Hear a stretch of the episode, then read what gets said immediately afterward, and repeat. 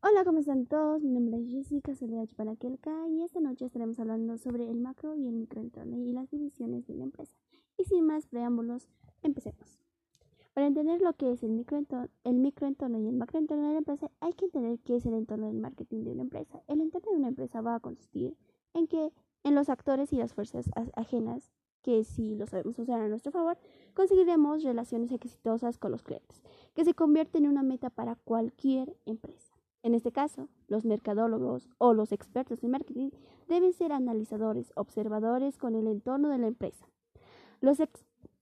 Eh, ellos deben ser seguidores de las tendencias del entorno y buscadores de oportunidades. Los mercadores cuentan con aptitudes de métodos especiales y disciplinados esto lo hacen para realizar estrategias para enfrentarse a los nuevos desafíos y oportunidades del mercado. El entorno del marketing consta de, consta de un microentorno y un macroentorno. Empecemos primero con el microentorno. ¿Y qué es el microentorno? El microentorno va a necesitar de actores para que su empresa pueda crear valor y satisfacción para sus clientes. Y esos actores son los siguientes. En el puesto número uno tenemos a la empresa.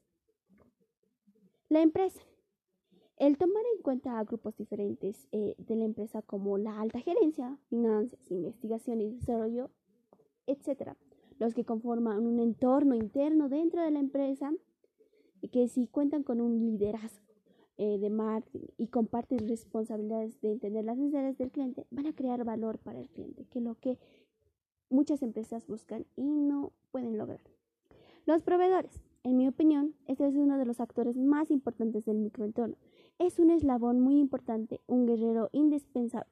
Los, proveedores son los que nos suministran de recursos que necesita la empresa para la producción de los bienes o servicios. En muchos casos, y como ejemplo pongo a la empresa L'Oreal, una de las empresas más grandes eh, fabricantes de cosméticos a nivel mundial, eh, trata a sus proveedores como socios respetados para que los costos, la calidad y el tiempo de estos recursos sean los mejores. Los intermediarios de marketing. ¿Qué son? Ellos, ellos son los que promueven, venden y distribuyen nuestros productos o servicios a compradores finales. Tenemos como por ejemplo a los revendedores, empresas, distribuidoras, intermediarios financieros, que por ejemplo son bancos o créditos, etc. Los intermediarios son tan importantes como los proveedores porque son los que entregan valor a su empresa. Todo esto con el fin de satisfacer a los clientes. Vamos a con el cuarto actor, que son los competidores. Más valor y satisfacción al cliente que sus competidores. Sí, los mercadores deben adaptarse a las necesidades de sus consumidores meta para así hacerle frente a estos competidores que son que pues podríamos decir que son una, un actor muy importante, ¿no? El público. ¿Público? Sí, público. Cualquier grupo que tenga interés real o potencial a un impacto sobre la capacidad de una organización para alcanzar objetivos es tu público como empresa. Pero, pero existen varios públicos, como públicos financieros, públicos medios, públicos gubernamentales, públicos de acción, ciudadanía, públicos locales, públicos en general y públicos internos. Vamos con el siguiente y vamos a hablar sobre los clientes.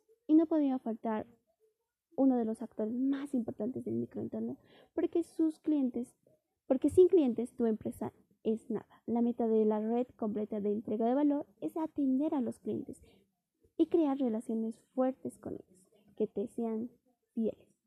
Es hora de hablar del macroentorno. El macroentorno está conformado por fuerzas que representan oportunidades, amenazas para la empresa. Y hablemos sobre estas fuerzas y en el ranking número uno está el entorno demográfico. Este es el estudio de la población y sabemos muy bien que la población es cambiante. La generación que nos procede y que nos procederán son el estudio del entorno más importante. Debemos analizar y estudiar cada una de estas generaciones como los boomers, eh, los centennials, los eh, millennials, que tienen gustos, valores y crean aptitudes muy diferentes a, los a las demás generaciones. ¿no? También tenemos al entorno económico.